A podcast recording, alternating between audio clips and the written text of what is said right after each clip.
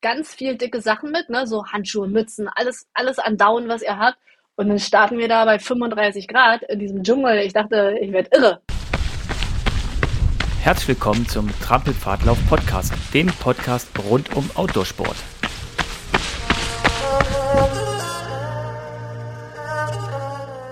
Wir sind diesmal wieder virtuell verbunden. Ich sage einmal Hallo nach Köln zu Hasrit. Hallo zusammen.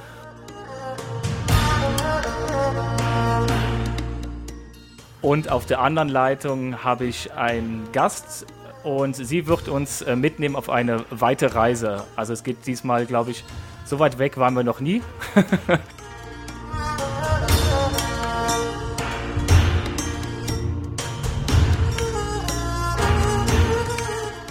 wir sind schon ja, ein bisschen gereist, aber dieses Mal geht es richtig weit weg. Ich will auch nicht vorgreifen, ja. wo es genau hingeht. Ähm, ich sag mal Namaste nach London, wobei London jetzt nicht wirklich was damit zu tun hat mit dem ganzen Geschichte. genau, unser Gast ist nämlich da. Genau, ja. Herzlich willkommen, Judith Heinze. Ja, Namaste und hallo. Ja, schön, dass äh, du die Zeit nimmst. Also ich hatte gerade gesagt, London, also Judith sitzt gerade in London, ist mit uns verbunden. Jetzt hoffen wir mal, dass uns die Zollbehörden nicht die Leitung kappen, weil wir ja keine Zollabgaben zahlen und dass das durchläuft. Aber Judith war mit ihrem Mann auf einem ganz besonderen Abenteuer letzt, Ende letzten Jahres unterwegs. Mhm. Ich habe die Bilder genau. gesehen, habe Hasrit die gezeigt und gesagt, Hasrit, ich schreibe dir jetzt sofort an, dass, äh, darüber ja. will ich quatschen. Ich will wissen, wie das war. die genau. muss dahin, und, ja. Und warum man auch sowas macht. und natürlich auch, ähm, ja, über dieses Abenteuer zu sprechen. Ähm, weil ich war auch ziemlich, ziemlich beeindruckt, auch von den ganzen Beschreibungen und so und äh, freue mich auf das Gespräch, ja. Ja, ich freue mich auch, dass ich da sein darf. Herzlichen Dank für die Einladung. Ja, ja. damit uns, äh, damit die Zuhörer, die dich nicht kennen, mal so einen kurzen Überblick haben, wer du bist, was du machst, wo du eigentlich herkommst und ähm, stell dich einfach mal ganz kurz vor. Ja, hi, ich bin Judith und mittlerweile, ich glaube, 42 oder 43, ich habe aufgehört zu zählen irgendwann. ähm, ich bin eigentlich schon immer sportlich unterwegs und seit, ja, ich glaube 2000 bin ich eine Triathletin. Das heißt, mittlerweile schon seit 23 Jahren mache ich eigentlich Triathlon. Wow. Ähm, aber meine Leidenschaft ist weiterhin immer noch das Laufen und vor allen Dingen das Traillaufen. Also eigentlich draußen sein in der Natur und sich dort bewegen. Ähm, genau, dann, ich habe studiert Sport, natürlich. Und ähm, Geografie, dass ich das gleich alles verbinden kann, so Reisen und Sport und alles die Natur erleben und Abenteuer. Und bin ähm, ausgebildet auch als Triathlon-Trainerin, B-Trainer mittlerweile, Leistungssport. Mhm. Habe ganz viele andere Trainerscheine und bin eigentlich schon immer im Training unterwegs. Also wir machen Trainingslager im Ausland für Triathleten und ich trainiere ganz viele Athleten, um auch, dass die auch alle ihre Ziele mal erreichen können. Ja, ja, Hasrid fragte ja. mich eingangs schon, woher wir es bei uns kennen. Da sagte ich, oh, da müssen wir ganz weit zurückspulen. Das müsste mehr zehn Jahre zurückliegen, als wir uns das letzte Mal live ja. gesehen haben. Genau. Das war mein allererster Tag. Ja, das war das erste Treffen bei den Frontrunnern. Da habe ich dich gesehen. Da saßen wir an einem Tisch zum Abendessen, ne? Ja, genau, genau. Genau, ja. Und das war unser letztes Abendessen bei den Frontrunnern. genau. Ja, ja, das stimmt. Das war der Trail-Tisch, genau, den wir da hatten. Genau, richtig, ja. Und, und dann war dein Mann Tobi war noch mal mit uns gewesen im ähm, Spielmannsau, ein bisschen durch die Berge gerannt oder ich habe ein bisschen durch die Berge hetzen dürfen. Und, ähm, ja, da habe ich ihn hingeschickt aus Panik, kurz vor Pengen, dass er den Transalpine schafft oder überlebt und es hat gut geklappt. Das habt ihr großartig gemacht. Ja, der war immer am Schimpfen. Er sagt, ja, du musst aber jetzt die lange Runde laufen, weil du hast was vor. Richtig, genau. richtig. Kann ich ja. nicht auch? Nein, du nicht. Nein, du ausgerechnet, du läufst das lang. Und das war auch richtig so, habt ihr gut gemacht. Ja war ja wie äh, hartes, harter Unterricht, so, ne? Ja, richtig. Mhm. Na, weißt du, auf mich hört er ja nicht und deswegen, er hat ja selber die Ausbildung und deswegen musst du den immer extern irgendwo hinschicken, dass andere Leute ihn in den ja, ja, Arsch treten. Genau.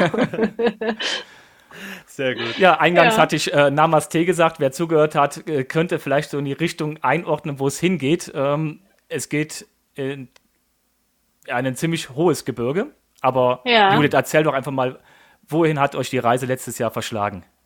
Ja, wir waren in einem Land im höchsten Gebirge der Welt, im Himalaya, und dort gibt's dieses kleine Nepal mittendrin in den Bergen.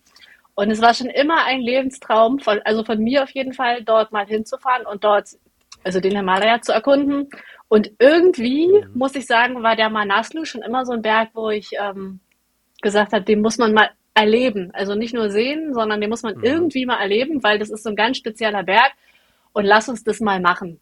Naja, und Tobi, wie er ist, der macht ja immer alles, was ich sage, mit.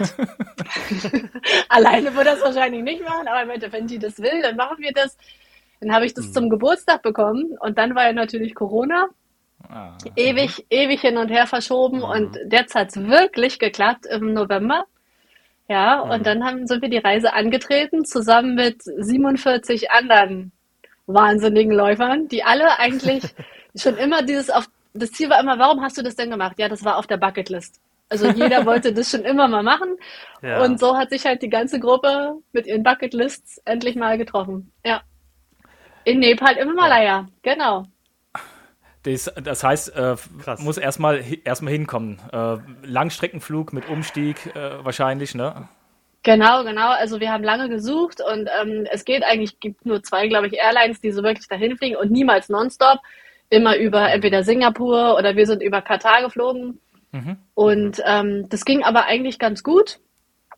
Und dann ähm, mit der Einreise, das war alles ein bisschen wild. Du musstest alles Mögliche vorbereiten und Fotos und Visa und keiner mhm. konnte wirklich Englisch und wir konnten ja auch kein Nepalesisch, aber wir haben einfach gemacht, was mhm. alle machen. und irgendwann, irgendwann waren wir alle durch und ja, ja waren, und haben sogar schon am Flughafen in London ähm, zwei Leute kennengelernt, die mitgelaufen sind, zufällig. Och, und das waren am krass. Ende unsere besten wow. Laufbegleiter. Also wirklich die ganze Zeit waren die bei uns.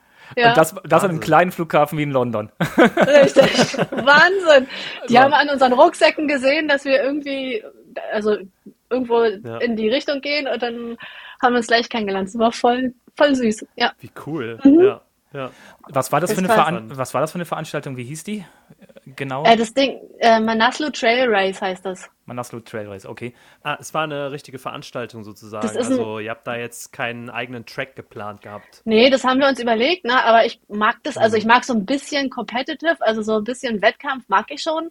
Hm. Und äh, wenn du so eine Trekking-Tour buchst, dann hast du da halt manchmal so eine langsameren Hiker dabei, hm. die dann ähm, alles Mögliche sich noch anschauen und vielleicht auch ja, und ja. oh nee, dann haben wir gedacht, nee, wir machen das mit sportlichen Leuten, die alle ein bisschen ja. fit und cool drauf sind, ne? Und ähm, mhm. das war auch genau die richtige Entscheidung. Auf jeden Fall. Ja. ja. weil vor allem, weil man selbst halt auch Läufer, Läuferin ist und ähm, da hat man so auch diesen sportlichen Gedanken dahinter, genau. so, dass man halt auch laufen möchte, wenn man laufen kann gerade und so. Ja. Ähm, ja, klar. Und, und zwar klar, du musst ja nicht die ganze Zeit rennen. Ich meine, irgendwann, wenn es steil ja. ist oder wenn es zu hoch ist, dann mhm. wandern die, kannst ja wandern. Aber ähm, auf jeden Fall sind mhm. wir erstmal schneller unterwegs als die anderen. Genau. Das heißt, das war ein Etappenlauf, gehe ich mal vor. Genau, aus, ne? so ein, also, ein Stage ja. Race, genau. Und das war mhm. ausgeschrieben mhm. als sechs Etappen. Und wir in unserer ja. Naivität dachten ja, okay, sechs Etappen, gucken uns die Distanzen an, die Höhenmeter, das ist ja quasi easy. Ist ja, ja, ist ja, nur so ein halber Transalpine. Und dann gibt es sogar noch zwei ähm, Hiking-Etappen dazwischen. Genau, das hatte ich auch gesehen. Eine wurde tituliert als ähm, Ruhetag, genau. Aha, Ruhetag. Und die andere okay. hieß Passetappe. Und dann dachte man, eine Passetappe, 20 Kilometer, ich meine, pff, und Ruhetag kannst du eh nicht ausruhen, ne? Das war alles ganz anders als gedacht. Die sechs Laufetappen waren die aller einfachsten und die beiden Hiking-Etappen waren übelste Sorte. Echt richtig harte Dinger. Wahnsinn. Ja, lass uns doch mal äh, einsteigen. Also wir, man reist an, äh, wenn man es dann endlich geschafft hat mit Umstieg und alles pünktlich zum Schaffen, dann kommt man in, wird man abgeholt irgendwo vom Flughafen, vom Veranstalter dann? Genau, man, also die haben so einen Shuttle organisiert und es waren viele Leute, die mit im Bus, also wir waren bestimmt zehn, die in so einem kleinen Großraum-Taxi-Ding da Bus saßen mhm. und sind dann ins Hotel gefahren und es war, da hat dann richtig gutes Hotel ausgesucht. Mhm. Ähm, und schicke Zimmer, normales Bad, also mit Klospülung und so. Das ist ja, ja. nicht so typisch in Nepal, genau. Mit Pool ja. und coolem Essen und so. Und das war, also das war zum Reinkommen richtig geil. Wir mhm. dachten, mhm. November in Nepal ist es ja. ziemlich kalt, ne? hatten die dicken Downjacken an. Ich meine, es war da 20 Grad in Kathmandu. Ja. Und ähm, wir haben übelst geschwitzt, das weiß ich noch. Und dann kamen wir da an. Die Fahrt war auch nur 20 Minuten und waren voll drin.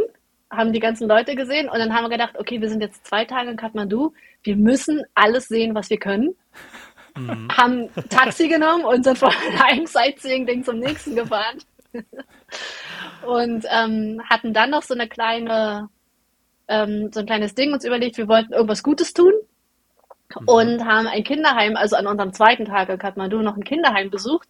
Da habe ich voll Kontakt mhm. zu den Menschen aufgenommen. Den haben wir einen riesengroßen Koffer voller Klamotten mitgenommen. Mhm. Ja, schön. Für die Kinder mhm. und äh, mit dem arbeiten wir zusammen jetzt, wenn wir, wir so, machen ja immer so Spenden von Tricamp, ne? So eine kleine Spendenorganisation und das geht jetzt alles an dieses Kinderheim, weil wir jetzt schon mal da waren. Und ja. also das waren echt coole Einblicke, die wir so auch in die Kultur der Hauptstadt erstmal so gewonnen wow. haben. Was ja. ja. ganz anders ist als der Rest von Nepal, ne? aber das waren wirklich zwei tolle Auftakttage, muss ich sagen, ja. Das, äh, zum Reinkommen auch in die Kultur. Ne? Genau, das sind nicht so, ja. und, und vor allem im Himalaya dann ist es eine andere Kultur. Ne? Das ist nicht mehr dieses ja. Großstadtleben, mhm. total chaotisch, stinkig, staubig, mhm. laut mhm. und so. Ne? Das muss man eigentlich auch mal gesehen haben, wie dieses, Nepal so ist. Ja. Dieses Spendenprojekt, was du gerade angesprochen hast von dem äh, Kinderheim, da unterstützt du jetzt noch weiterhin? Oder genau. Das, okay, also könnten wir einfach auch mal in die Shownotes packen, Hasrit, dass wir dann genau. äh, da auch mal darauf genau. hinweisen. Genau ja. Da kann man dann euch äh, dem Kinderheim wahrscheinlich direkt Spenden zukommen lassen oder halt über euch oder wie? Ja, oder bei uns, genau. Und die war noch ganz süß. Wir haben den Weihnachten schon was geschickt, dann nochmal Geld und die haben mhm. uns ganz viele Weihnachtskarten gemalt oh, und per Post geschickt. Oh, also ganz süß. niedlich, ja. Ja, ja. Echt ja, toll. Das ist toll. Ja. ja. Genial. Also dann äh, ein bisschen Kathmandu, ein bisschen Sightseeing, Füße wund laufen. Genau. Schon Oder warm laufen. warm laufen, genau. Die Schuhe mal testen. Ja. Weil, dann kommen wir gleich zum Gepäck. Wir durften nur 10 Kilo mitnehmen auf die Reise mhm. pro Person. Mhm. Ich meine, wir hatten ja einen riesen Koffer eh dort gelassen im Kinderheim. Das heißt, der andere Koffer war dann für uns beide und das lief dann und das wurde abgewogen. Oha. Mhm. Ja, und 10 Kilo und das war's. Und dann konnten wir natürlich nur ein paar Schuhe mitnehmen. Also mussten wir die mal schnell überlegen, abwägen, was lasse ich hier, was lasse ich da. Ja. Und ähm, das meiste, was wir mitgenommen haben, war Essen in der Tat, weil ich dachte, ich muss verhungern unterwegs.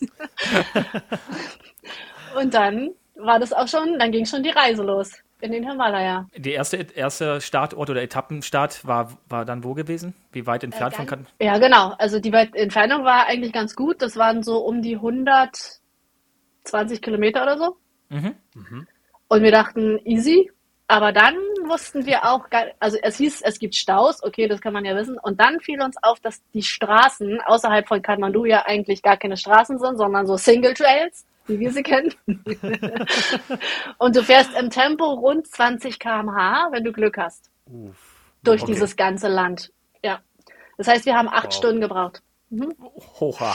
Wow. Obwohl, das ist jetzt für, für den Haasritt jetzt auch nicht so dramatisch, wenn er versucht, von, von Düsseldorf nach, nach Köln zu kommen. Ähnlicher Schnitt. Ja, das stimmt. Das stimmt. Genau. Ja, das war, Wahnsinn. Das, ja. also das war ein Riesenabenteuer. Ich dachte auch 20 Mal, ich sterbe und wir fahren den ja. Abhang runter und, und Schlagloch und Lawinen und so. Himmel. Aber ja. wir sind wirklich alle angekommen. Hm? Und wenn man an Nepal denkt, dann denke ich jetzt sofort an, an große Höhe. Also ging das von Kathmandu direkt auf extreme Höhe oder wart ihr noch vom, vom Level her noch relativ normal für uns Europäer? Na, Kathmandu liegt auf 1200, glaube ich ja. schon.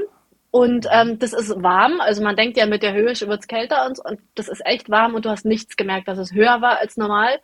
Und der mhm. Start war sogar nur auf 900 Metern. Also ah, okay. ah. und da war auch noch nichts mit ähm, Schnee und so. Du hast keinen Schnee gesehen, als wir gestartet sind. Das war total tropisch eigentlich. Überall Palmen, Bananen, Papaya-Bäume. Affen. Verrückt. Also so richtig Dschungel war das. Ja. ja. Da hätte ich jetzt auch nicht ja. gedacht. Also ich hatte die, nee. ein paar Bilder gesehen bei euch on Social Media und war auch so überrascht, ähm, dass genau. das da so aussieht bei der ersten Etappe. Man erzählt uns ja, es wird übelst kalt, nehmt euch ganz viel dicke Sachen mit, ne? so ja. Handschuhe, Mützen, alles, alles an Down, was ihr habt. Und dann starten wir da bei 35 Grad in diesem Dschungel. Ich dachte, ich werde irre. Ja. Also krass. Ja. voll also, heiß. Wahnsinn. Ja. Also der Veranstalter hat euch diese, diese 10, 10 Kilo Tasche ähm, pro Person und, und die Übernachtung war mit drin. Und dann ging es in den ersten Etappen, Etappenort und ihr musstet dann beim Lauf wahrscheinlich dann nur das, was ihr für den Tag habt, mit dabei nehmen. Richtig, genau. Okay. Wir hatten so einen Trail-Rucksack dabei, ne? Und da konntest mhm. du dann halt essen. Und wir mussten zwei Liter Wasser mitnehmen. Mhm. Und ähm, sonst war eigentlich sowieso nicht viel. Es gab eh kein Internet unterwegs und Telefonempfang und ja. Mehr hatten wir nicht Ja. dabei. Und weil es so heiß war die ersten Tage, hatten wir auch keine Klamotten im Rucksack eigentlich. Ja. Das, das ja, war dann nur, nur trinken, viel zu trinken, genau. Wie lange habt ihr für die erste Etappe zeitlich gebraucht? Ungefähr, so Pi mal Daumen. Äh, das war fast die längste, glaube ich, sieben Stunden oder so. Dann, dann ich hoffe, dass Weil- zwischendurch. Oh, Die ging, die ging echt von 900 Höhenmetern, ne? Und Ja. dann gingen wir 1800 Höhenmeter in den ersten sieben Kilometern, glaube ich, steil berghoch. Oha. In der Oh, absoluten Hitze. Also das war der absolute Hammer. Ich, ich dachte, dieser Berg hört niemals auf. Und dann waren wir Oh, da Wahnsinn. oben in so einem Bergdörfchen. Ne? Die hatten alle nur so einen Plan über ihren Häusern. Und dann warst du wirklich schon ganz weit weg von überall. Und da Ja, gab es auch keine ja. Straßen mehr und so. Das war also da, wo wir gestartet sind, war der letzte Punkt, wo die Straße war. Deswegen startet man da, weil da die Busse dich Ja. hinfahren. Und danach siehst du keinen, also es gibt keine Möglichkeit, mit dem Auto mehr hinzufahren, bis du am allerletzten Tag über den Pass gegangen bist. Also bis zum Schluss des Mannas. Du gibt's keine einzige Straße mehr. Du kannst also nicht mehr weg, außer mit dem Hubschrauber. Und was, wie, wie, wenn ich sieben Stunden unterwegs bin, ich meine, ich trinke ja schon wenig, aber bei sieben Stunden äh, brauche ich auch so ein bisschen nachfüllen. Hat die Verpflegungspunkte aufgebaut oder wie ging das? Ja, einmal unterwegs gab's immer einen Verpflegungspunkt. Okay. Und da gab's dann so Tee, so, so zuckrigen Früchtetee irgendwie. Den hatten sie dann. Ja. Genau. Ja. Und mehr nicht. Kein, Das, nee, nee, am ersten Tag war das alles. Das, und so, an den weiteren Tagen gab's dann immer die Reste vom Frühstück. Die schmeißen ja nichts weg. ja, klar. Und alles, was Ja. übrig blieb an Eiern und Pancakes und Zeugs, haben sie dann mitgenommen und das gab's dann halt unterwegs. Genial. Das heißt nicht jetzt wie in so einem, sag ich mal, in so einem klassischen Berglauf in den Alpen, wo man alles hat, alles zur Verfügung hat, sondern schon ein bisschen sehr abgespeckter, also so, so wie ich das jetzt Ja. raushöre, oder? Also du hast wirklich nichts, was ähm, du nicht bei hast oder was diese Mulis, ne, die, also die Maultiere Mhm. da, getragen haben. Von der ersten bis zur letzten Etappe. Das ist alles, was wir haben. Wow, da muss er Wow. im Vorfeld gut ganz genau überlegen, was du mitnehmen musst. Wahnsinn. Also die Planung Ja. auch von den Leuten muss der absolute Hammer gewesen sein, weil die haben alles mitgenommen.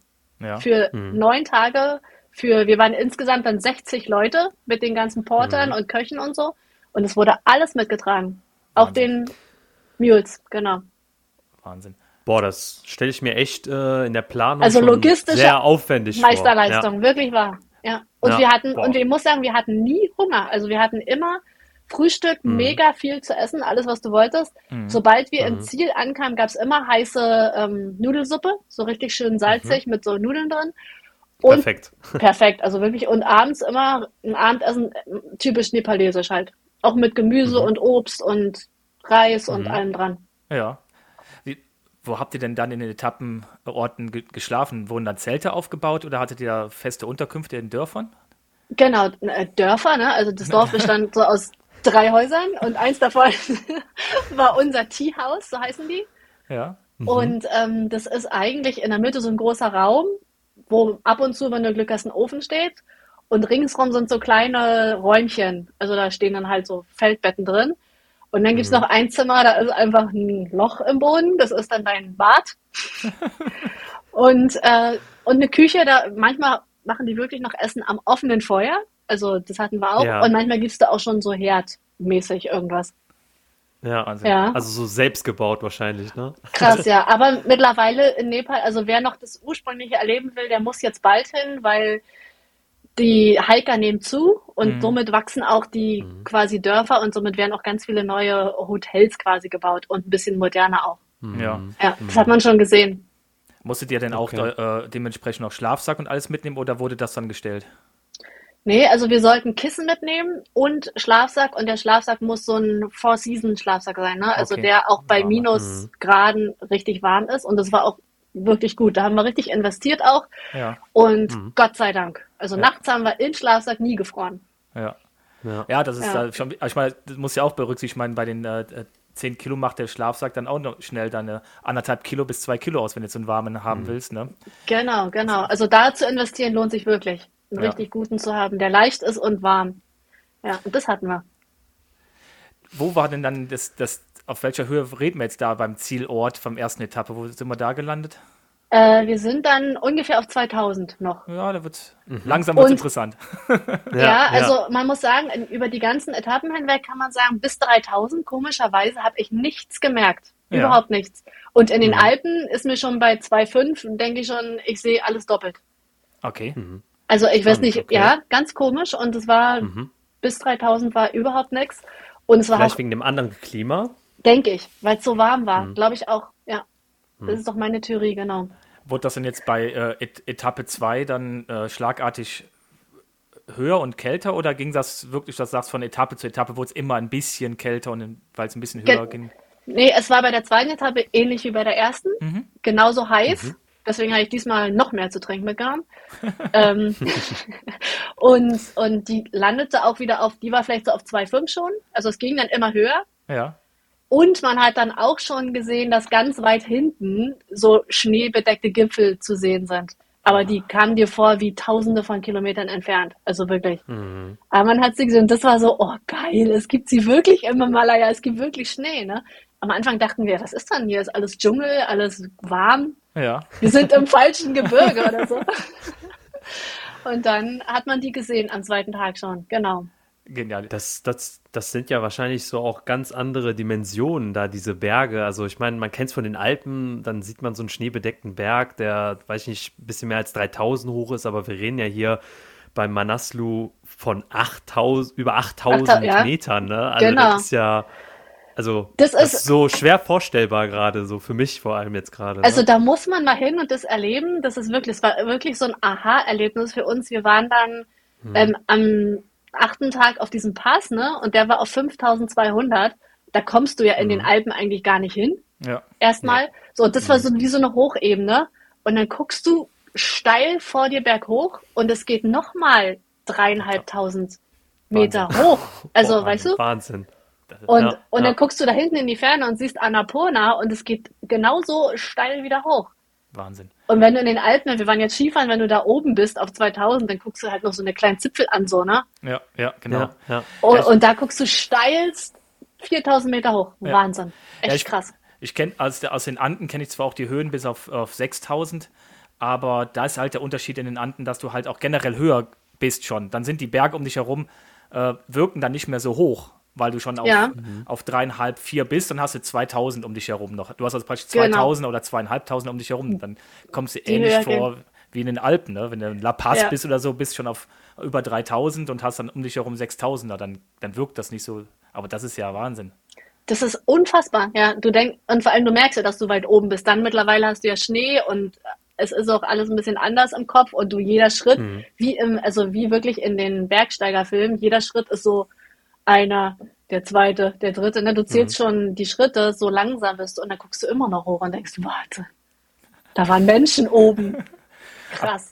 Ab wann wurde es denn jetzt mal so richtig spannend? Ab wann wurde es denn mal so richtig schwer? Also klar war vorher Hitze und äh, Ja. bis, musste es Ja. halt auch dementsprechend anstrengen, aber wann war der Punkt, wo du sagst, boah, jetzt Ja, die dritte richtig. Etappe war warm wieder, ne, am Anfang. Und dann ging es am Ende. Da hat man dann gesagt, okay, am Ende geht ihr 1000 Höhenmeter hoch und wir sind dann auf 3,2 oder so. Mhm. Und dann wird's kalt manchmal. Und dann sind wir da in T-Shirt und schwitzend hoch. Und plötzlich waren wir oben in diesem, also also die gleich, plötzlich waren wir oben auf 3,2 und es wurde langsam kalt. Und stürmisch und so, und plötzlich fängt es, also von unten 30 Grad auf, wir sind jetzt in der Nacht auf 3,2, plötzlich fängt es so leicht zu schneien an. Und wir dachten, jetzt sind wir wirklich im Himalaya, so ganz plötzlich, ne? An einem Tag kannst du da so viel Höhenmeter machen, dass du plötzlich im Winter bist. Ja, Und, ähm, und dann fing es an, so richtig bergig zu werden, so richtig ähm, kalt und stürmisch und du warst ausgesetzt dem Wind und Und wahrscheinlich auch karg, ne? Also noch so, hatten wir Bäume, sogar ein paar. Ah, okay. Ja, und dann aber wurde es äh, genau und auch anstrengender, muss man sagen. Also alles war anstrengend. Aufs Klo gehen war dann plötzlich auch schon anstrengend. Mhm. Und genau, und dann war das, wann war das da? Und an dem Abend kam der Camparzt zu uns und hat gesagt, so, ab jetzt sind wir quasi in einer Höhe, die wir nicht mehr kennen, unsere Körper, und wo wir uns ab jetzt wirklich ganz bedächtig anpassen müssen und akklimatisieren müssen. Und Leute, die Probleme schon mal jemals hatten mit Höhenkrankheit oder die Angst haben, dass sie die kriegen, die kommen mal zu ihm und werden quasi so aufgeklärt, was sie machen können. ja. Genau, und ich hatte, ich war nämlich auch schon mal an den Anden und hatte da ganz übelste Höhenkrankheit. Ja. Und, ähm, Oh, hm. und es war auf 5400, der Pass, den wir damals gefahren sind. Und dann hat er gesagt, wenn du es einmal hast, dann bist du immer anfällig dafür, das schnell wiederzukriegen. Und das willst du nicht haben, wenn du noch fünf Etappen vor dir hast. Ja. Ja, Und dann hat der allen, die das schon mal hatten, und es waren wirklich einige in der Gruppe, die haben dann diese Diamox-Tabletten gekriegt, wo du immer morgens und abends eine nehmen musst. Und wir, die das alle genommen haben, haben überhaupt keine Probleme gehabt. Das Okay. war wie, also nur, dass es halt Wahnsinn. weniger Luft war, ne? Ja, ja. Du denkst, du bist total, du rennst total schnell, das war's, aber ähm, wir hatten weder Kopfschmerzen noch Schwindel noch irgendwas, das war alles Ja. Das ist echt. richtig Doping. Ich habe das aus, den, äh, aus äh, Peru und Bolivien halt mit, mit Coca gemacht. Ne? Also, Coca, genau. Das habe ich dem auch erzählt. Wir haben da Coca-Blätter gekriegt und das Ja. war dann auch gut. Das, genau. Ja, das ist halt, das ist aber Nepal, da gibt's keine Coca-Blätter. Ja, genau. Ich kenne das auch noch. Das erste Mal hatten wir auch, wir waren, äh, bin ich dann hoch im Hotel damals auch dann hochgesprintet, weil ich was auf dem Zimmer vergessen habe. Und dann lag ich erstmal eine halbe Stunde auf dem Bett. Ich bin Genau. einfach, einfach die Treppe zu schnell hoch. Also das Gefühl ist Genau. dann, das Gefühl ist so ein bisschen, als wenn du auf der Couch liegst und hochspringst und hast kurz dieses drehige Gefühl.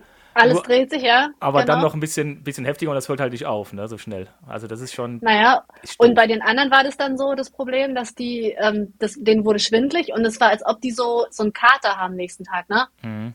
Denen war immer kontinuierlich schlecht, so richtig, so Magen, Darm, also als ob die zu viel Alkohol gesoffen haben einfach. Ja. Ja. Und, ja. Ha habt ihr denn äh, dann, sag ich mal, einen Tag gemacht, wo ihr euch akklimatisiert habt? Oder seid ihr dann, sag ich mal, am nächsten Tag, also nach Etappe 3, kam Etappe 4 sozusagen? Oder ging es dann weiter? Oder Ähm, das war ziemlich klug gemacht von den Leuten. Die haben uns immer so in Seitenwege geschickt. Also unser, der Trail, ne, um den Manaslu geht ja eigentlich immer um ein, immer den Fluss entlang, bergauf. Also flussaufwärts, bis du zu diesem Lucky Pass kommst, dann gehst du rüber und dann geht's einen anderen Fluss zurück. Und wir sind auch mal von diesem Fluss weg und sind in die Seitentäler rein, um dann mal den Manaslu ein bisschen anzusteigen, ne? Also nicht nur rum, sondern auch mal ein bisschen höher. Und das war zum Akklimatisieren. Ah, also wir okay. sind jeden Tag immer, sagen wir mal so, drei bis 500 Meter höher gekommen nochmal. Ah, okay. Ja. Ne? verstehe? Und es ja. war richtig klug gemacht von den Leuten auch. Und es war halt sau anstrengend, weil wir das relativ schnell gemacht haben. ne? Wir sind ja bis neun Tage unterwegs gewesen. Ja, Aber das ja. haben sie so gemacht, dass es eigentlich für jeden machbar ist. Und wenn du mal nicht mehr konntest, musstest du ja Mhm. nicht bis zum Ende von diesem Weg gehen. Das war ja manchmal so ein U-Turn wieder, ne? Ja. So eine Sackgasse und dann bist du einfach nur bis zur Hälfte, hast dich da hingessetzt. Das war ja auch Mhm. akklimatisieren, wenn du da einfach bist in der Höhe. Ja. ja. Und ähm, dann konnten sie wieder zurück. Das haben sie gut gemacht. Ja sehr. Das ist echt, äh, hört Ja. sich gut an. Ja, also Ja. das haben sie wirklich, aber wir haben versucht, immer drin zu bleiben. Wenn du nicht bis zum Ende bist, warst du halt raus aus dem Rennen quasi. Ja. Ja, Ne? ja. Aber, ähm, und wir haben das alles durchgezogen, aber es gab auch manche, die hatten dann Probleme und die sind dann nur die Hälfte von diesem Passweg da Richtung Manaslu schon mal hoch. Ja. Ja. ja, wo wir gerade dabei sind, die Strecke, das haben wir, glaube ich, nicht erwähnt gehabt, die, das ist ja so eine Umrundung des Manaslu, ne? Genau, Richtig? richtig. Ja. Einmal ringsrum. Mhm. Ja, ja. Hat dann insgesamt Ja, genau. irgendwie hu- 100, etwas über 170 Kilometer, ne? Genau, genau. Und 11.000 Höhenmeter. Mhm. Und ähm, das Schlimme sind nicht die, also die Kilometer ja für uns eigentlich sowieso nicht in diesen vielen Tagen und die Höhenmeter sind eigentlich auch für jeden machbar. Das machen ja selbst die Tr- Trekking-Leute da. Ja. Aber Ja. das wirklich Schlimme sind die Höhenmeter. Und man hat es gemerkt, so ab 4000 oder 4,4 so, wurde das echt langsam so richtig dolle anstrengend. Ja, ja. Die Leute, die am Anfang total schnell waren, so die Spitze, ne? Also außer die ganze Spitze, sondern die so im vorne Mittelfeld waren, die zum Teil hatten nachher richtig Probleme, überhaupt noch den Berg hochzukommen. Die hatten Ja. keine Luft mehr, die hatten Krämpfe, die hatten Kopfschmerzen. Und das ist ein ganz anderes Rennen als so in den Alpen, ne? Wer sich halt Klar. zu schnell rennt, ist raus. Und da ist es aber so, du kannst nie wissen, was morgen ist in der Ja. Höhe. Das ist ist es immer neue Karten. Euch beiden ergangen, ging es dir besser oder dem Tobi besser mit der Höhe? Na, ich hatte ja nun die Tabletten. Ja, klar. also mir ging es ja super. Und Tobi, der war einfach ziemlich genervt teilweise, weil er so langsam war, weil es so anstrengend, weil die Höhe so anstrengend war, ne? Ja. Er ist ja eher so ein, so ein Zahlenfanatiker und so. Und dann denkt er so, es kann doch jetzt hier nicht sein und so, kommst du nicht vorwärts. Aber es ging keinem von uns schlecht. Er hatte super. mal ein bisschen. Kopfschmerzen, so ganz leicht. Ja. Und ähm, aber es ging niemandem so richtig, dass wir gesagt haben, oh, wir können heute nicht mehr. Ja, ja. Also jedenfalls bis dahin nicht. Nicht wegen der Höhe, sagen wir so. genau. Oh, ja, sehr gut. Genau, das war alles ganz gut. Genau, und ich wollte noch erzählen, diese dritte Nacht, die war so ein bisschen ähm, prägend für uns, weil wir durften in einem Kloster schlafen. Das mhm. war auf über 3000 Meter, genau. Und das hat der, ja. der Organisator, der hat mal in Nepal gelebt und hat da mit den Mönchen ganz viel zu tun gehabt und mit den tibetischen Flüchtlingen auch. Und der hat es organisiert, dass wir in dieses Kloster dürfen, weil die Mönche ab November runter in die Täler gehen, weil es da oben mhm. halt so kalt ist. Die können einfach nicht leben und auch nicht ihr religiöses, ähm, ihren Alltag da vollziehen. Das ist einfach viel zu kalt. Mhm. Aber der mhm. Lama ist noch da geblieben und ähm, der hat uns da begrüßt und der hat sogar so eine kleine Segnung gemacht und hat uns jedem so einen Gebetsschal gegeben, so einen mhm. Seidenschal. Mhm und hat gesagt, so ab jetzt seid ihr auf der sicheren Seite und, und alle waren voll überzeugt, jetzt, wo der Lama das sagt, schaffen ja, wir das ja. alle. Ja, das war richtig toll. Also ja, wow. echt mhm. Wahnsinn. Auch ja, also das war dann sehr buddhistisch und und sehr heilig auch für die. Ja. Und mhm. und es war auch ein großes Kloster. Da kommen Leute aus Indien sogar hin, die eingeladen werden mhm. und ähm, gucken sich das an und dürfen da mal mit denen zusammen beten. Und wir haben da wirklich eine Nacht geschlafen. Das war unglaublich. Toll, Wahnsinn. dass ihr diese Erfahrung auch machen konntet, ja, ne? So ja. nebenbei, so abseits genau. des Laufens. Das, und ja. da, ja, das war wirklich so. Wir haben, das Laufen war dann irgendwann schon so Nebensache, weil du so viel außenrum noch erlebt hast mhm. und an Kultur gelernt hast und so, dass es irgendwie, ja, das war wirklich, wirklich toll. Ja, ja du sagst gerade, äh, tibetische Flüchtlinge, vielleicht für die Leute, die es jetzt nicht so ganz auf dem Schirm haben, ist ja, dass äh, Tibet Teil von China geworden ist, irgendwann ja, Geschichtsunterricht 50er Jahre. Naja, vor 60, also der, den wir getroffen haben später, der meinte, der ist jetzt 63 und als er drei war, mussten sie flüchten. Schon. Also vor 60 Jahren ist okay. er geflüchtet. Ja. Mhm. So lange ist es jetzt bereits her, genau. Genau, und dann sind die halt, genau, sind die halt äh, aus, aus Tibet dann, was dann nicht mehr eigenständig war, dann, weil es chinesisch wurde, dann halt geflüchtet, weil es halt auch ganz schwierig ist, da, dass sie ihre Religion ausüben dürfen in dem Form. Durften sie nicht mehr, genau. genau. Die haben ja auch die ganzen Kloster runter und die ganzen Bücher verbrannt und, ja. und die haben halt mhm. alles gepackt, was sie konnten. Und wir haben sogar ein Haus besucht von so einem Flüchtling. Mhm. Mhm. Ähm, und die haben wirklich alle ihre Sachen gepackt und haben die irgendwo versteckt und begraben und mhm. sind erstmal geflüchtet und sind dann nach und nach in den Jahren immer wieder dahin und haben immer mehr wieder zurückgeholt. Ah, okay. Nach Nepal Wahnsinn. jetzt. Ja. ja. Und deswegen mhm. wohnen die auch alle relativ dicht noch an der tibetischen Grenze. Also die, ja. die sind nicht, keiner von denen lebt, also ganz, ganz wenige leben in Kathmandu, sondern die leben mhm. wirklich alle noch in den Bergen ziemlich dicht an, an diesem Zaun, der da jetzt ist, ein Stacheldrahtzaun halt. Ja. Mhm. Mhm. ja. Ab wann war es denn bei euch ähm, so weit, dass ihr, ihr seid auch über die Grenze gegangen, nach, nach Tibet rüber, oder seid ihr... An die, an die Grenze durfte man, also, genau. Ihr seid nicht drüber ge gekommen bei dem Lauf? Nee, nee, so. nee, du, du durftest. Und das war der Akklimatisierungstag, also der Ruhetag, wie er ausgeschrieben war. Das war ja eigentlich eine Akklimatisierung und der Veranstalter mhm. meinte, wir sollen halt wenigstens mal auf vier, sechs bis vier, achttausend Meter mhm. über Null gehen, um den ja. Pass zu schaffen. Mhm. Und wir waren aber auf 4000 und dachten wir, oh, nochmal 800 Höhenmeter am Ruhetag hoch. Und das war der Weg zur äh, Grenze nach Tibet. Ah, okay. Und da konnten mhm. halt alle so weit hiken, wie sie wollten und Fotos machen und so.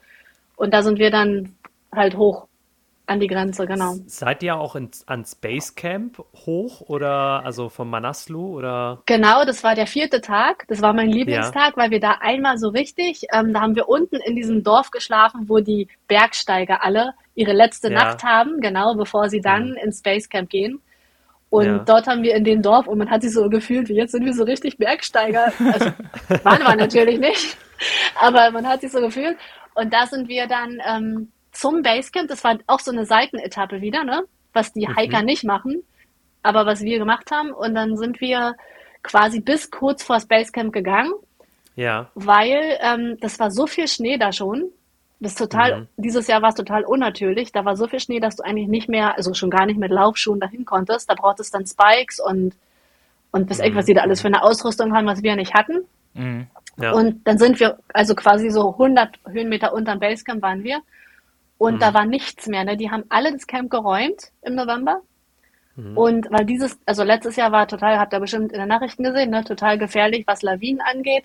Ja, und es ja, liegt genau. daran, dass der Berg halt so viele Winde oben hat, der die ganzen Lawinen runterpustet. Und weil das so gefährlich war, sind die dann nach diesen verschiedenen Unfällen dort alle ähm, weg aus dem Basecamp und haben gesagt, sie kommen halt im Mai wieder nächst, also jetzt 2023. Ja. Deswegen war da kein Zelt mehr und nichts, da war nur noch so eine gerade Schneefläche, wo die Zelte eigentlich stehen. Wahnsinn. Ja, das war jetzt komplett geräumt. Aber das auch zu sehen. Irre. Das ist ja Wahnsinn. echt krass. Und ja. auch diesen Weg da hochzugehen, ne, der ja wirklich sehr mühsam ist, weil es ja auch so hoch ist. Ja, die, ja. Und, und zu wissen, Mhm. alle, die, also alle Bergsteiger mussten den gleichen Weg gehen. Wenn sie nicht mit dem Mhm. Helikopter sich irgendwo abschmeißen lassen haben, Mhm. sind die halt alle den Weg hoch, ne? Wahnsinn. Und das Ja. war, und dann sind wir da über so Gletscher und haben auch wirklich viele Lawinen am Manaslu direkt gesehen, die runter, und die hörst du auch mit so einem richtigen Wumms, Ja, ja. die da runterkrachen, das siehst du richtig und hörst du. Und, verrückt. und dann denkst du. Gott sei Dank bin ich nicht am Berg, sondern erstmal so auf dem Weg Ja. dahin, ne? Ja. Aber Ja. Ist echt verrückt, ja. Ja, sowas zu besteigen ist ja nochmal eine ganz andere Nummer, ne? Also, ja. also das, das ist, wäre wir auch haben uns- nichts für mich. nee, wir haben uns zwar gefühlt wie, wirklich wie Bergsteiger an dieser Etappe, Ja, das Feeling, Aber- ja. aber das ist ja noch weit entfernt vom Bergsteigen. Aber man eigentlich. war dann doch froh, sag ich mal, doch die Laufschuhe anzuhaben mit den Spikes und wieder Ja. runterlaufen zu können. Ja. Genau. Ja, Bin ich also voll bei dir. Mich hätte da niemand hochgekriegt, ganz ehrlich. Ja. Nee. Ja. Dazu sind wir lieber Trailläufer geworden ne, und keine Bergsteiger. ja, da sind halt noch mehr unkalkulierbare Risiken Richtig, Genau. richtig. drin.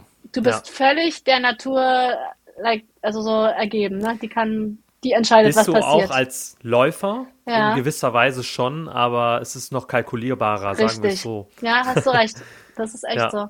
Aber Wahnsinn, dass ihr da, Ja. dass ihr da so, so nah dran wart quasi, ne, Ja. würde ich mal jetzt sagen. Ja. Also das war für mich auf jeden Fall die, muss ich sagen, die schönste Etappe, weil da so viel Emotionen hochkamen von den ganzen Bergsteigern. Ne? Ja. Man hat ja deren Klar. Geschichten verfolgt, auch diesen Hans Kammerlander und so, der mit seinen Mhm. beiden Freunden da hoch ist.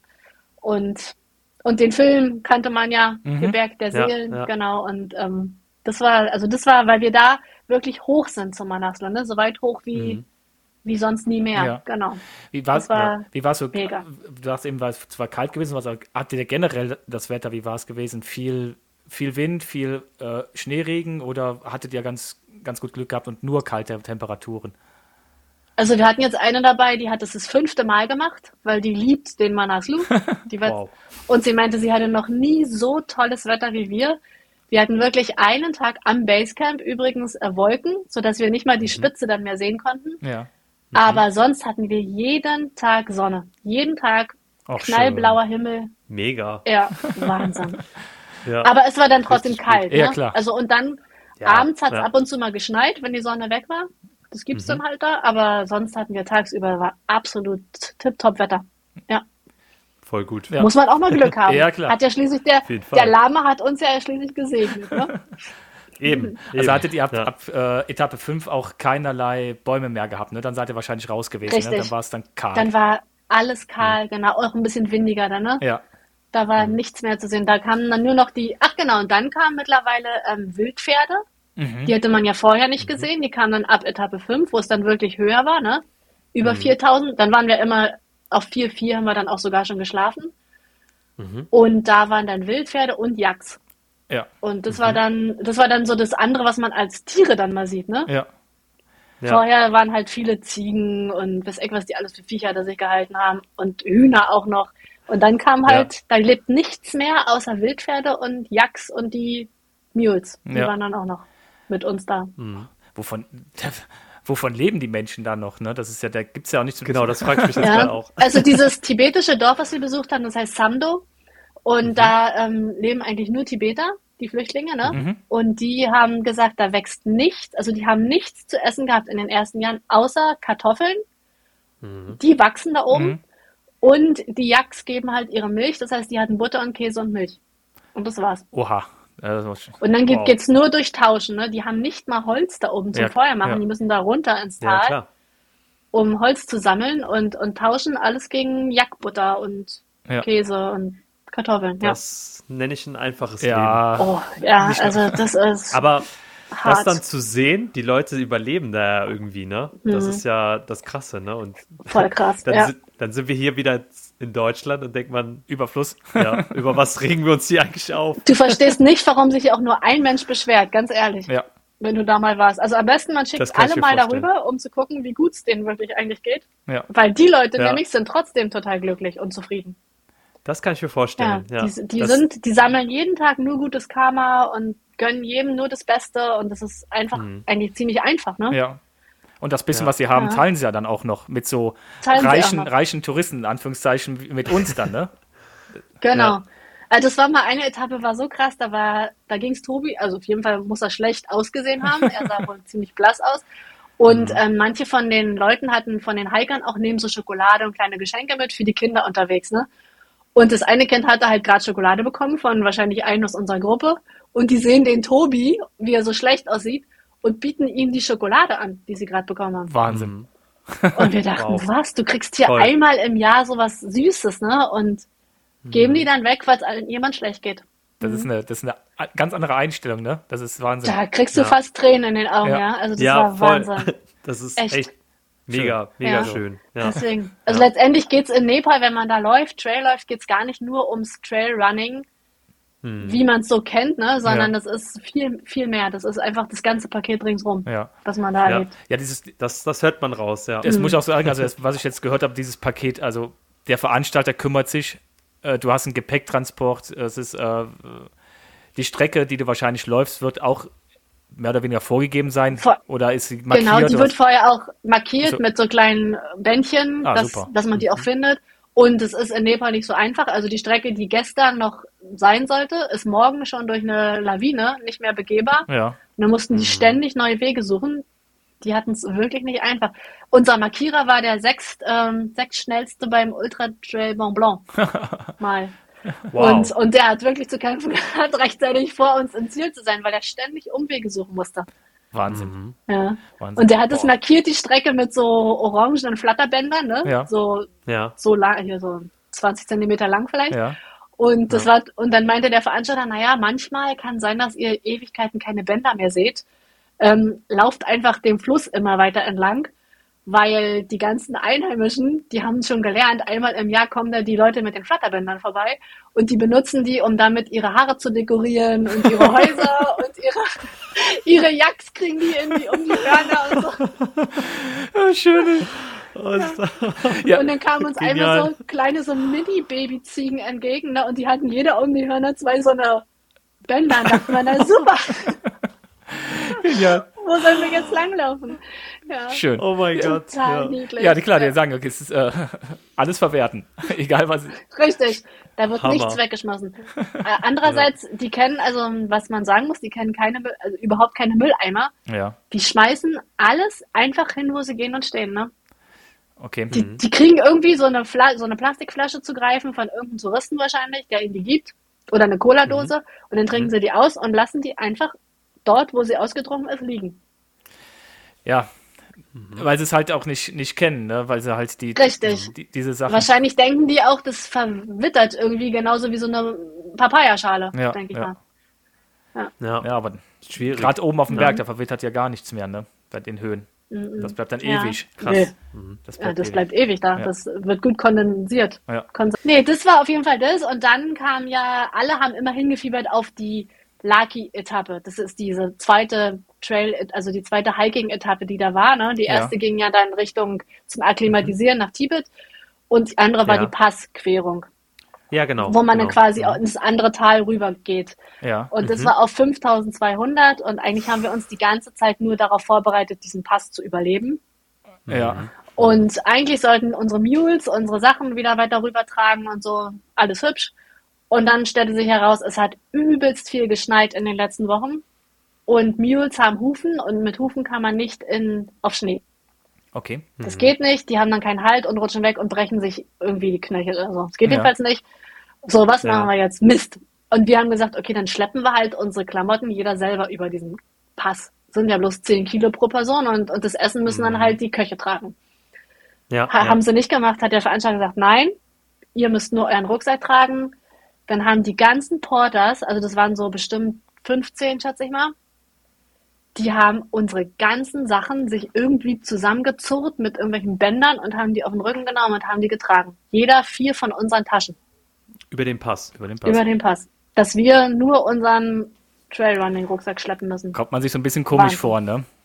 Das war dann schon ein Wahnsinn. bisschen blöd, ne? Also, Ja. und die Mules haben sie wieder nach Hause geschickt. Die mussten den ganzen Weg wieder zurücklatschen. und ähm, konnten nicht mehr weiter. Ja, also das war der absolute Hammer. Ja, vor allen Dingen, die haben ja, auch Ja. nicht die, die Ausrüstung, äh, Richtig. Ne, die Porter, die sind ja relativ einfache Schuhe an meistens, ne? Oder stelle ich mir jetzt so Die vor? hatten, die hatten keine, ähm, wir haben ja Spikes bekommen, ne, vom Veranstalter, die hatten nicht mal Spikes unter den Füßen, unter den Wahnsinn. Schuhen. Ja, und manche kamen Boah. wirklich unfassbar, also wir, uns haben Leute da überholt mit Ja. Flipflops, mit irgendwelchen komischen Sandalen an und nur noch ein Schuh und der andere hing schon irgendwie Wahnsinn. Wahnsinn. Ja. Ja, ich kenne das, kenn das nur aus Peru. Dann, äh, ich habe mal versucht, hinter dem Porter her, herzulaufen. Da gibt es eine, äh, auch eine Vereinigung, die dafür sorgt, dass die Porter halt äh, offiziell nicht mehr tragen dürfen wie 30 Kilo. Ja, das gibt's da Aber auch. wenn die halt äh, freiwillig sagen und wollen halt mehr verdienen, dann können die auch mehr machen. Aber das ist denen ihre pri Richtig. private Sache, ja. Und dann hatte der auch mindestens 40 auf dem, auf dem Rücken gehabt und der ist hochgestiefelt und ich habe versucht dran zu bleiben mit meinem Tagesrucksack. Ich bin nicht hinterhergekommen. Und bergab. Nee. auch nicht, obwohl ich bergab jetzt kein schlechter Läufer bin, bin ich nicht Ja. hinterhergekommen und der hatte nur so Ja. Flipflops-Dinger angehabt. Irre, Die- ne? die- die sind irre, die Unvorstellbar. Typen. Ne? Das ist Ja. wirklich irre, finde ich auch. Und auch die, die Frauen, also das waren so richtig, die sahen ja aus schon wie 80. Wahrscheinlich waren sie auch nur 60 oder man weiß es ja nicht, wie alt die waren, aber aussehen tun sie Ja. jetzt wie 80. Und die sind da auch lang mit den riesen Kisten voller Holz und so Ja, in, in diesen Schuhen. Und manche haben, sind auch barfuß gelaufen. ja. Ja. Nicht ja. im Schnee, aber davor, ne, die ganzen Etappen. Wo ich denke, unglaublich. Und also, dann, und dann und wir kommt man mit so modernen. Ja, genau. Wollte ich gerade sagen, wir kommen da so mit modernen Trailschuhen und Dämpfung hier, Carbonplatte da und Und. Merino-Wolle und was der Teufel, was wir nicht alles hatten, weißt oh. Ja, ja. Und sie mit Wahnsinn. einfachen, Ja. Strick, einfachen Stricksachen, äh, Mütze auf und Wahnsinn. Flipflops. Und los. Und los. Genau. Und die Klamotten hat sie wahrscheinlich auch schon drei Wochen angehabt. Ja. Ja. Ganz gut kalt gewesen da oben, oder? Bei fünf. Ja, und das war der, Mhm. der einzige große Fehler, den wir gemacht haben. Wir haben die Downjacken mitgenommen und Mhm. ähm, aber nicht die ganz festen, so wie Ski-Downjacken, sondern eher so dünnere. Ja. Und wir dachten, wir haben halt jeder zwei Langarm Merino-Shirts und noch eine Windweste und, und die Downjacke und Handschuhe und Mütze, Schal, das muss reichen. Und bei Mhm. mir hat's nicht gereicht. Also ich habe, wir sind ja morgens um drei gestartet, um über den Pass zu kommen, weil der Veranstalter wollte alle, bevor es abends dunkel wird, drüber haben, falls irgendwas passiert, dass wir eine Chance haben, die da runterzuholen.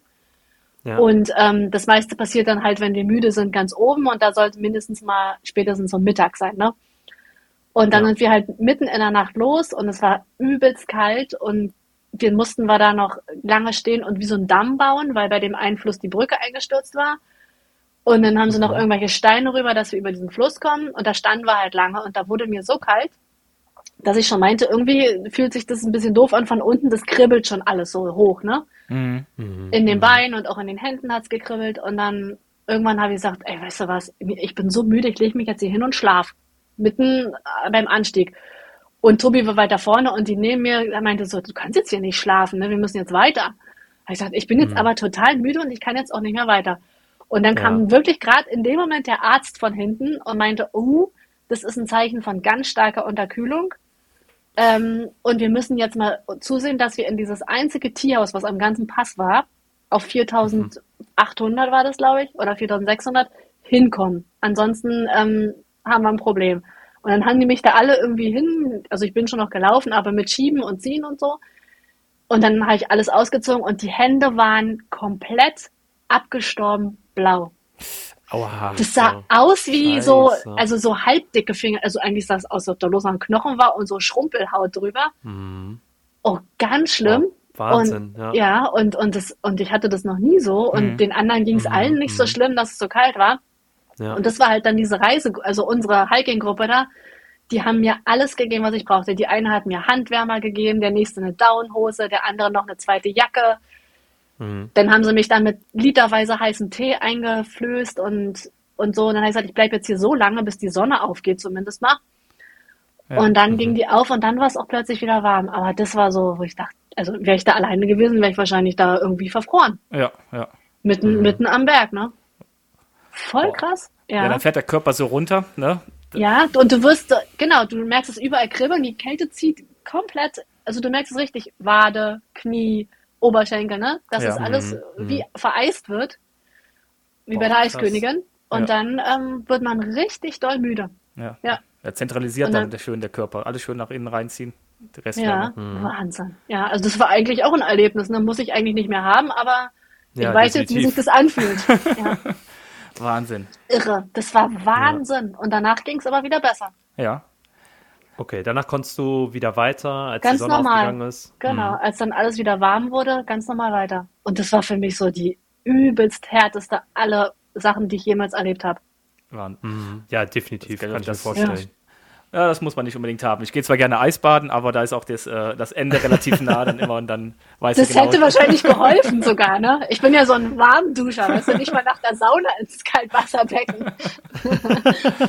Ja, ist aber auch, es, äh, ma- manche Leute haben auch da eher Probleme irgendwie mit den Kapillaren, dass es halt eher zuzieht und so, ne? Das Genau, ja. sind so ein, zwei. Und da hätten wir einfach mal eine dicke, fette Downjacke Ja. mitnehmen sollen, wie alle anderen auch. Und Ja. wenn es nur für diesen einen Tag ist, ne? Aber das Ja. hat, hat gefehlt. Das hätten wir machen sollen. Und dann waren wir oben auf diesem Pass, ganz oben, 5200. Und hier Petra war mit, unsere Freundin noch, und meinte, komm, wir machen jetzt mal ein Foto. Und alle gucken so, äh, nach ein Foto. Kannst du nicht lachen? Nein. Ich kann Nein. nicht lachen. Ja. Das heißt, das war nochmal eine richtig harte Nummer, ne? So Das wie war für mich das, das. Allerhärteste. Also, Und, und alle, also die ganze Gruppe war sich eigentlich einig, dass das das Härteste war, was sie je erlebt haben. boah, ja. Durch Wahnsinn. die Höhe, ne? Durch, Ja, also Vor allem über war, 5000 und die Kälte und alles, das ist ja. das war so krass, Wahnsinn. ja. Ich weiß, dass ich immer äh, auf dieser Extremhöhe immer ex Probleme habe mit äh, den Nasenschleimhäuten, weil das alles, weil Ja. die Luft so extrem trocken ist. Ja, Ähm, geht es alles zu. genau, alles Mhm. zu und das, dann, dann ist alles trocken, das tut weh, das ist ein bisschen wund in der Nase. Ne? Ähm, hat, kennst du das auch? Das, Mhm. Äh, Ja, die, die Nase war wund und ich hatte unter der Nase so einen richtig dicken Grind. Also, Ja. wahrscheinlich, weiß echt, woher der kam. Also, alle hatten eigentlich unter der Nase so, ein, ja. so eine Wunde. Ja. Hm, Das muss, das muss irgendwie total die Schleimhäute austrocknen, aber außerdem trotzdem tropft wohl wahrscheinlich. Genau. Oder die Kälte, keine Ahnung. Also, das war für die Nase blöd. Ja, richtig. Ganz das, blöd. hab dann immer Nivea-Creme mir in die Nase, in die. Nase geschmiert und so, ne? Aber Ja, wir hatten ja extra so Lippenstifte dabei, das haben wir auch überall hin. Ja. Und genau. Na, und das Krasse war halt, ne, du bist da ganz oben, frierst dir den Ast ab und musst aber trotzdem noch Sonnencreme hin, weil die Sonne war ja auch dann brutal Ja, ja, da klar, oben. ja klar. Ja, also, Ja, stimmt. Ne, da hat er immer gesagt, Mann, Mütze auf, hier so Sonnenmütze, ne? Und mit Schirm und schön überall eincremen, dass ihr nicht noch zusätzlich noch einen Sonnenstich kriegt. Ja. Ja. Boah.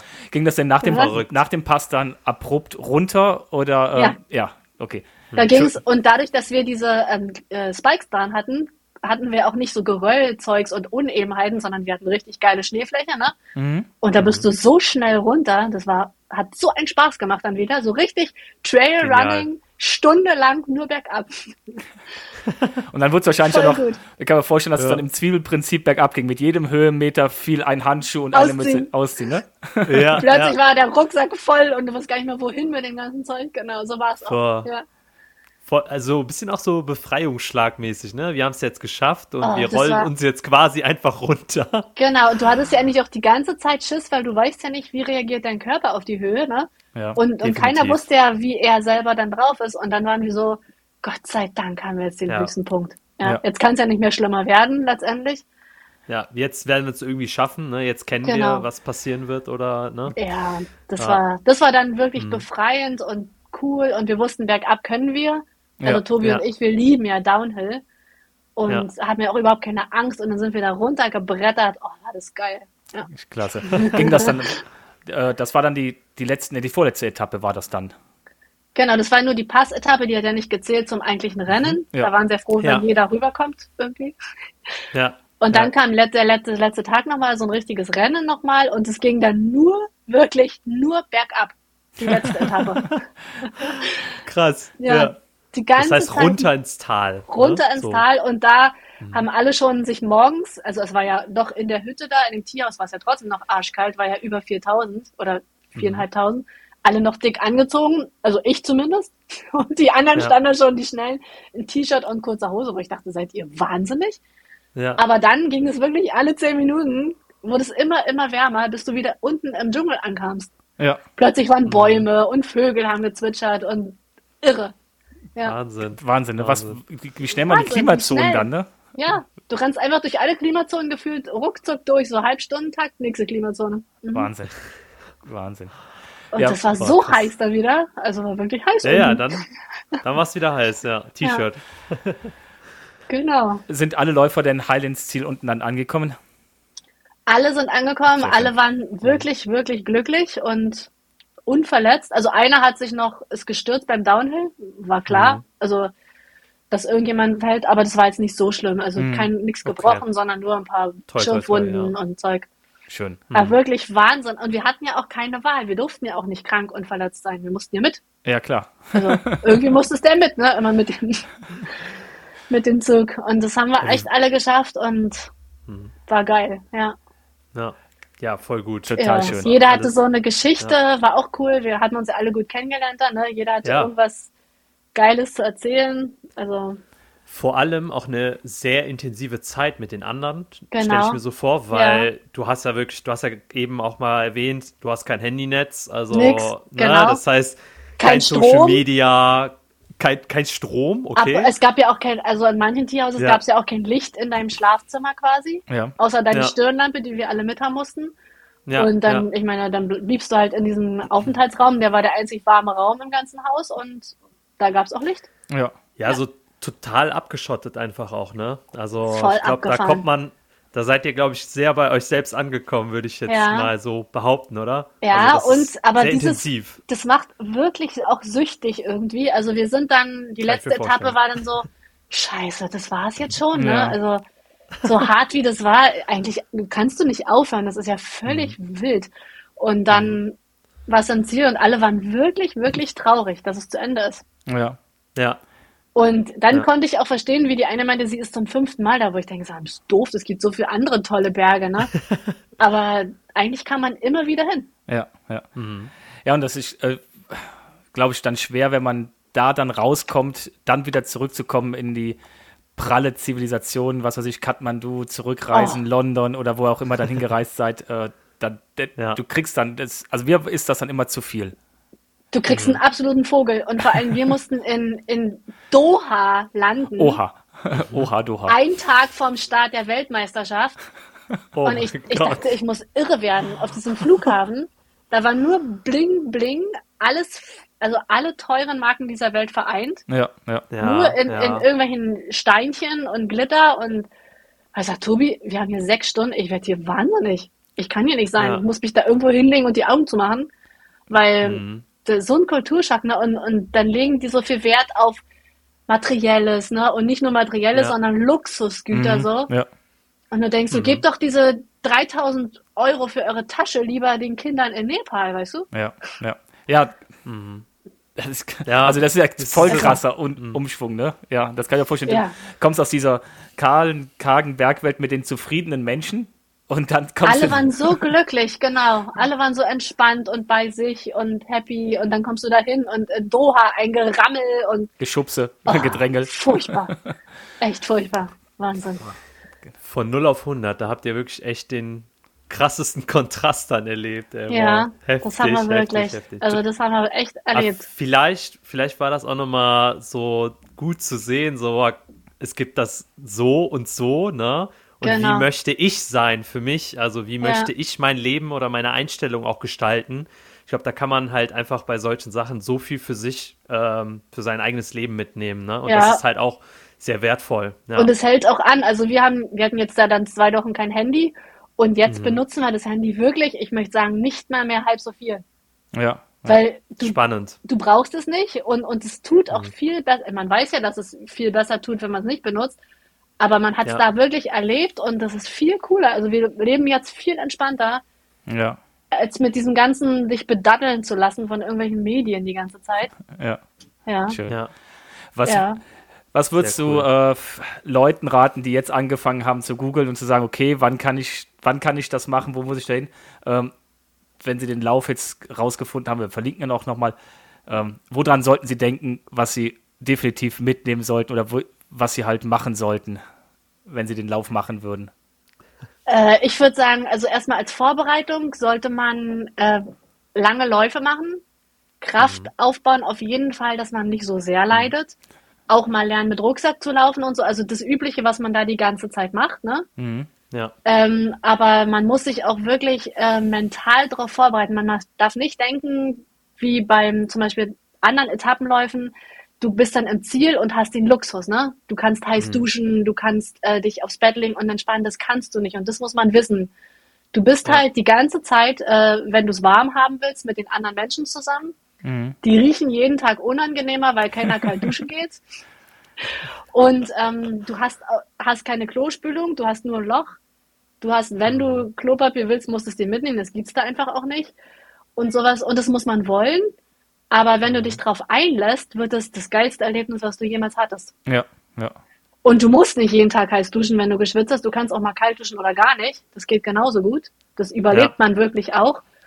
Und ähm, du musst, dich, musst nicht die Klamotten wechseln und man merkt einfach, wie wenig man braucht, wenn man aber ähm, gute Sachen hat, zum Beispiel. Ne? Also man muss warm sein, das ist, finde ich, das also mit das Wichtigste auf der ganzen Etappe. Man muss warm sein. Ja. Nachts vor allem im guten Schlafsack und auch um das Essen und so kümmern sich die ganzen Leute total gut. Die wissen genau, was du brauchst. Du musst Ja. nur den Mund aufmachen und reinschaufeln. Ja, ja. Richtig Deswegen, schön. Ja. an sowas muss man nicht denken, aber du musst halt dir bewusst sein, dass man vielleicht mal ein Etappenrennen macht irgendwo, wo man den Luxus hat. Mhm. Und dann kann man sagen, jetzt will ich mal das echte Abenteuer erleben. Ja, genau. Ja. Es es ist, ist schon Abenteuer eigentlich wirklich. ja. Ja. Definitiv. Also von den Erzählungen jetzt, ne, das ist Abenteuer pur. Ja, Also, und es hat klar. noch diesen, diesen Goodie dazu, du lernst halt die Kultur, du lernst die Menschen so gut kennen, weil du immer dicht dran bist. Ne? Du kommst halt in die Dörfer, wo kein Auto hinkommt Mhm. und du bist da, weil du da hinlaufen kannst. Ja. Ja, Und aus dann- eigener Kraft. Und das Genau. ist das Schöne, äh, Ja. dass es diesen kulturellen Effekt auch noch gibt. Also nicht nur das Ja. Laufen, was natürlich auch dazu gehört, die Leistung und alles, ne, Wahnsinn, aber das Kulturelle dann auch noch und ähm, Ja. ja. das Aber wir hatten das auch Ganze, Leute. Ja. wir hatten Leute dabei, die waren weit entfernt von guten, schnellen Trailläufern. Das wollen die auch Mhm. nie sein, sondern die wollten es einfach erleben. Und das kann man, das schaffen die. Die haben es Mhm. alle geschafft. Egal, ob die trainiert waren oder wirklich eher schlecht trainiert waren. Ja. Ja. ja, ja, ja. Die sind da trotzdem irgendwie durch. Die haben halt, die haben jeden Krass. Tag acht Stunden gebraucht. Die sind morgens los und sind abends angekommen. Wenn du das willst, kannst du das also Mhm. auch so machen. Mhm. Wir hatten halt viel Freizeit noch nebenbei, aber geschafft hat's jeder irgendwie. Sehr schön. Ja, Man ja. muss es nur wollen. Man muss es nur wollen. sehr genau. schön. Ja, ja. Klasse. Äh, Wow. Also zusammen mit den, mit den Bildern, äh, die die zwei noch in Social Media haben, ist das äh, echt, das sind Eindrücke. Na, Das ist ein Ding, das, muss muss man- also ich würde sagen, das muss man gemacht haben. Ja. Muss man einfach. Jeder muss Ja. das mal gemacht haben. Hasret. ja, Ja, Ja, ist, also ich habe mir ja eure äh, Beiträge zu den ganzen Etappen auch angeguckt und selbst da war ich schon im Kopf ratter ratter, äh, Ja. hol die Bucketlist mal raus und schreib dir das mal auf. Ähm, das sind wirklich einmalige Sachen und jetzt nach deinen Erzählungen, ich glaube, den Zuhörerinnen und Zuhörern geht es wahrscheinlich genauso. Ähm, ist echt ein Wahnsinnserlebnis. Also Ja. ich bin begeistert und äh, ihr könnt auf jeden Fall so krass stolz sein auf euch, dass, dass ihr das geschafft habt. Das ist, äh, das bleibt fürs Leben. Ja. definitiv. Ja, das Hammer. auf jeden Fall. Auf jeden Fall. Es geht doch einfacher, also es gibt einfachere Trails. Zum Beispiel der Annapurna ist sehr, Ja, sehr beliebt bei ja. Hikern. Da Mhm. kann, kann eigentlich jeder rumwandern, um das mal zu erleben. Und das, man muss halt wissen, was man will. Mhm. Und Ja. ähm, dann sollte man es auf jeden Fall, jeder sollte das auf seine Bucketlist schreiben. Ziemlich weit oben.